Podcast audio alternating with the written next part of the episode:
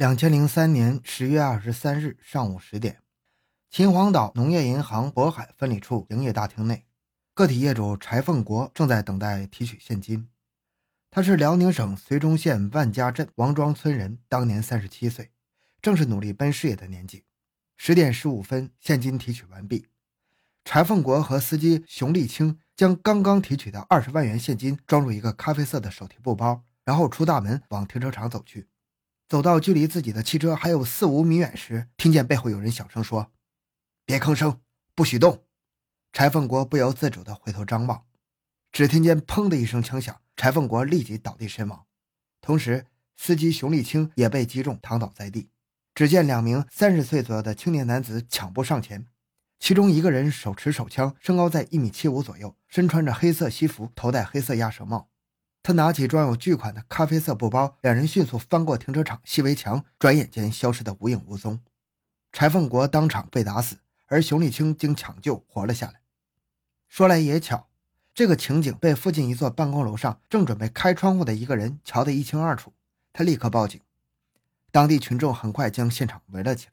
更令人震惊的是，案发现场距离秦皇岛市公安局只有一百多米。幺零二三秦皇岛特大杀人抢劫银行储户案发生了。接到案发现场目击群众报警后，仅一分钟，正在附近巡逻的幺幺零民警火速赶到现场，封锁停车场出口，抢救伤员。随即，出入市区的各个主要卡点被封锁布控。执勤民警对过往的车辆和人员进行仔细的盘查，由两百余名刑侦技术骨干组成的十几个侦查小组展开了紧张的调查。欢迎收听由小东播讲的。凶手即将被执行枪决，刀下留人后，牵出了连杀九人的犯罪团伙。回到现场，寻找真相。小东讲故事系列专辑由喜马拉雅独家播出。在十月二十三日下午两点召开的案情分析调度会上，根据辽宁省警方提供的情报。指挥部排除了柴凤国的生意竞争对手雇凶报复杀人的可能性，初步断定这是一起蓄谋已久、有准备的随机抢劫银行储户案件。此案的犯罪嫌疑人至少为三个人。通过反复观察银行的大厅录像资料，专案组民警发现有一个人在十月二十二日下午曾在农业大厅内滞留了将近一个小时，既未存款也未取款。案发前一个小时，此人又出现在银行大厅内。到案发时，一共滞留了四十余分钟，同样没有存款取款，只是观察取款的储户。当晚，指挥部调动全市三千余名民警进行地毯式的清查。通过一天一夜的紧张工作，专案组民警掌握了一万余条有价值的线索。经过比对、分析和排查鉴定，民警掌握了两名持枪抢劫杀人的犯罪嫌疑人作案后逃离现场的路线和使用枪支的类型。认定这是一伙凶残狠毒的东北籍流窜惯犯，其作案手法老道，具有很强的反侦查能力。十月二十五日凌晨一点，警方对有关情况进行了长达二十多个小时的缜密分析比对之后，终于发现了犯罪嫌疑人在作案时留下的漏洞。接着，他们连夜查找知情人。十月二十五日凌晨四点，与犯罪嫌疑人曾经有过密切接触的秦某被传唤到海港公安分局。秦某提供。此案可能是与其同乡的黑龙江省齐齐哈尔市无业人员张富、江亚红等伙同他人所为。经查，张富二十八岁，齐齐哈尔市拜泉镇人；江亚红女，二十六岁，齐齐哈尔市喀山县人。两千零三年四月，两人来到秦皇岛后，一直僻居在海港区红光南里江亚红的哥哥江恩来家中。警方立即赶到了红光南里小区。十月二十六日上午八点。江某夫妻刚刚进屋就被民警控制了。江某说，张富与江亚红已经于二十五日上午离开秦皇岛，两人到达长春后曾来过电话。江某说，案发前张富、江亚红整天和张富的两名老乡在一起，鬼鬼祟祟的，好像在商量什么事情。张富分别叫那两人叫李二哥和老万。经过江某辨认，确认十月二十三日上午案发时在银行营业大厅内望风踩点的那个男子就是李二哥。幺零二三持枪抢劫杀人案的真凶已经浮出水面了，警方马上派出了三个抓捕小组，分别赶赴长春、齐齐哈尔。很快，公安部也为此案专门发布了 A 级通缉令。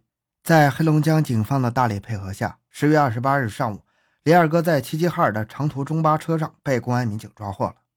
经查，李二哥真名叫李建英，绰号叫李二坏，三十一岁，黑龙江省拜泉县拜泉镇人。李建英供认，秦皇岛幺零二三抢劫杀人案为他伙同张富、老万（真名叫王宏伟，三十岁，拜泉县拜泉镇人）江亚红四个人一起干的。得手后，四人将抢来的二十万现金平分之后，他和老万逃离了秦皇岛。根据李建英交代的线索，十一日七日夜，犯罪嫌疑人王宏伟在哈尔滨郊区落网，他的同伙高山（女，十九岁）在唐山被抓获了。而高山之所以被抓，是因为张富、李建英、王宏伟。在两千零三年四月七日，在齐齐哈尔市建华区的抢劫杀人犯罪。当天十点钟，张富、李建英、王宏伟在齐齐哈尔市建华区，由李建英和王宏伟进入了兴隆邮政储蓄所寻找抢劫目标，发现了被害人王俊祥，男，五十岁，提取了大量现金之后，三人便跟踪王俊祥至了兴隆饺子城东侧的厕所处。李建英尾随王进入男厕所之后，用一支小口径手枪对着王俊祥身上连开三枪。致王俊祥肺破裂而死亡，抢劫了王人民币十一万两千五百元。后三人打出租逃离现场。被告人高山在明知张富等人抢劫的情况下，为李建英送去裤子和鞋，并为张富等人购买塑料袋藏匿抢来的现金。事后，张富送给了高山赃款一万元，犯了窝藏罪。根据李建英的交代，他与张富、王宏伟一同在拜泉镇长大，因为好逸恶劳，从十几岁开始就结伙抢劫作案。十几年来，在全国的七个省作案，能够记起来的就有一百余起，其中杀人、抢劫等特大重大案件有三十余起。特别是近两年，他们在齐齐哈尔、长春、大连、盘锦、秦皇岛、桂林、昆明等地持枪抢劫、杀人，连续作案，杀死了六个人，抢劫盗窃人民币七十三万余元、美金七千余元、黄金二点五公斤、切诺基吉普车两辆以及小口径手枪两支。两千零二年十二月十一日上午九点，李建英、张富、王宏伟将从银行取款的秦皇岛某建筑公司的女会计刘某打死，抢走了现金五万元。两千零三年四月七日，他们在齐齐哈尔一个储蓄所外尾随一对取款的老年夫妻，在厕所内开枪将老年男子打死，抢走了现金十一万，然后来到了秦皇岛藏匿。十月下旬，他们准备回到东北，临走时计划做笔大生意。十月二十二日下午。李建英在秦皇岛农业银行渤海分理处探听到柴凤国第二天要取五十万元现金的情报。十月二十三日一早，三人就早早来到农业银行渤海分理处。李建英负责望风，张富、王宏伟实施杀人抢劫。李建英和王宏伟先后被抓了，然而张富却没有到案。在之后的大半年时间里，秦皇岛警方始终在寻找他的踪迹。两千零四年六月七日十七点，长春市宽城警方接到报案。位于光复路附近的一栋居民楼里，三人被杀。接到报案之后，警方赶到现场。经查，案发现场即为死者之一栾平的家。经了解，时年三十多岁的栾平是个女强人，经商多年。近几年，她秋天融资到山东收购大蒜，然后运回长春囤积起来，到冬天再批发销售，收入不菲。被害时，她已经家财万贯，被誉为长春的大蒜王。另外两名死者分别是栾平的男友小强和保姆红红，三名死者都是被白色尼龙绳捆绑趴在地上，头部有钝器伤，背部有刀伤，嘴被黄色的胶带纸封死。报案者是栾平的九岁的儿子，他从亲戚家回到母亲家中，发现家中的三个成年人已经全部被害了。经过现场勘查，侦查人员断定凶手应该是三个人，而且有一个人为女性。随后案子陷入僵局。就在此案发生后的第十天，两千零四年六月十七日，负责侦破二零零三年幺零二三抢劫杀人案的秦皇岛警方在山东将张富和江亚红抓获了，而二人同行的江亚红的表哥吴振芳却侥幸落网。经过二审判决，张富被判处死刑，而江亚红被判处了十五年徒刑。而等到二零零五年九月一日，秦皇岛法院就准备对张富、李建英、王宏伟三人执行死刑。然而，就在八月三十一号死刑的前一天，江亚红突然举报称，张富曾于两千零四年六月七日在长春杀过人。这一举报让秦皇岛法院措手不及，但是他们还是立即通知了长春警方。长春警方得到消息，赶紧赶赴秦皇岛，通过对张富进行审讯，得知大蒜王栾平一家三口是被他一人杀死的。但这个说法同警方判断的凶手应该为三个人的情况不一致。种种迹象表明张富没有说实话。九月一日清晨，张富被执行死刑前的半个小时，长春警方报请公安部协调最高法院。九月一日七点，长春民警再次来到看守所，张富及其同伙正被押往公判大会的现场，距离行刑还有一个小时。公判大会结束后，张富被押上了赶赴刑场的囚车。就在即将执行死刑的时候，一个紧急电话从最高人民法院直接打到了秦皇岛市中级人民法院工作的手机里。把张富带下来。堵在囚车门口的两名长春警察松了一口气。半个小时之后，张富的两名同伙被枪决了。九月二日四点，长春市公安局以及宽城分局的领导赶到秦皇岛，再次提审张富。但是张富说必须见到他的拼父高露，或者回到长春才交代。原来，张富到达秦皇岛不久，就同当地二十二岁的漂亮姑娘高露好上了。他一边同江亚红保持着夫妻关系，一边又同高露处得火热。而两个女人在知道对方存在的同时，都跟着他。张富将抢劫的钱和凶器存放在高露处。九月三十日，长春警方赶赴秦皇岛，将张富押解回长春。时年三十一岁的张富是黑龙江省拜泉县人。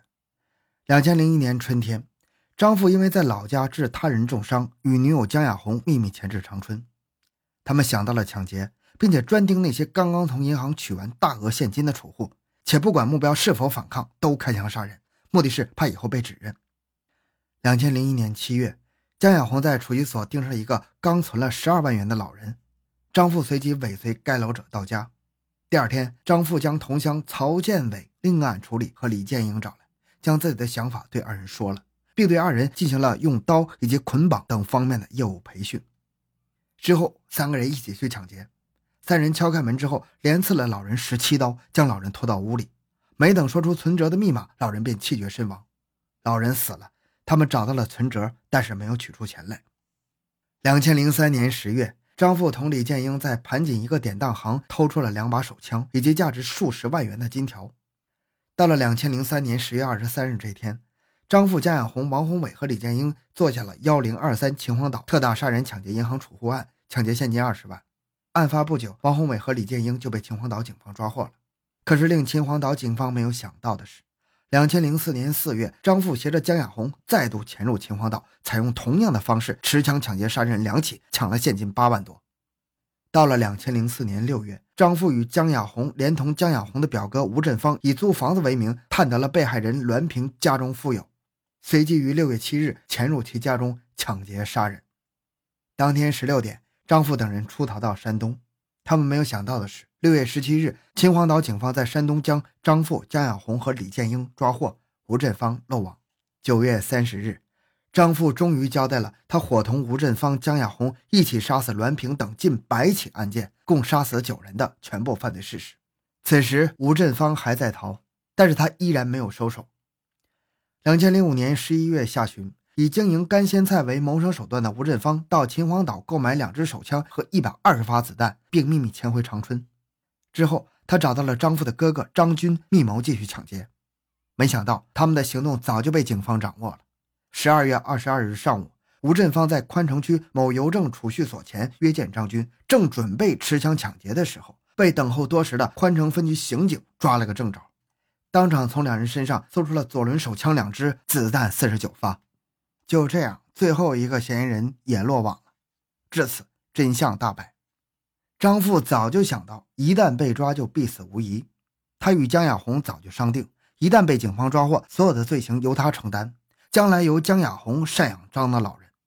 八月三十一日，张富即将被执行死刑的时候，江亚红举报张富，这样江亚红就可以立功减刑。但是令他没有想到的是。警方后来破获的诸多案件中，少不了江亚红的参与。江亚红要被重新判刑。最后，张富、江亚红和吴振芳都被判处死刑，立即执行。好，这个案子就讲到这里。小东的个人微信号六五七六二六六，感谢您的收听，咱们下期再见。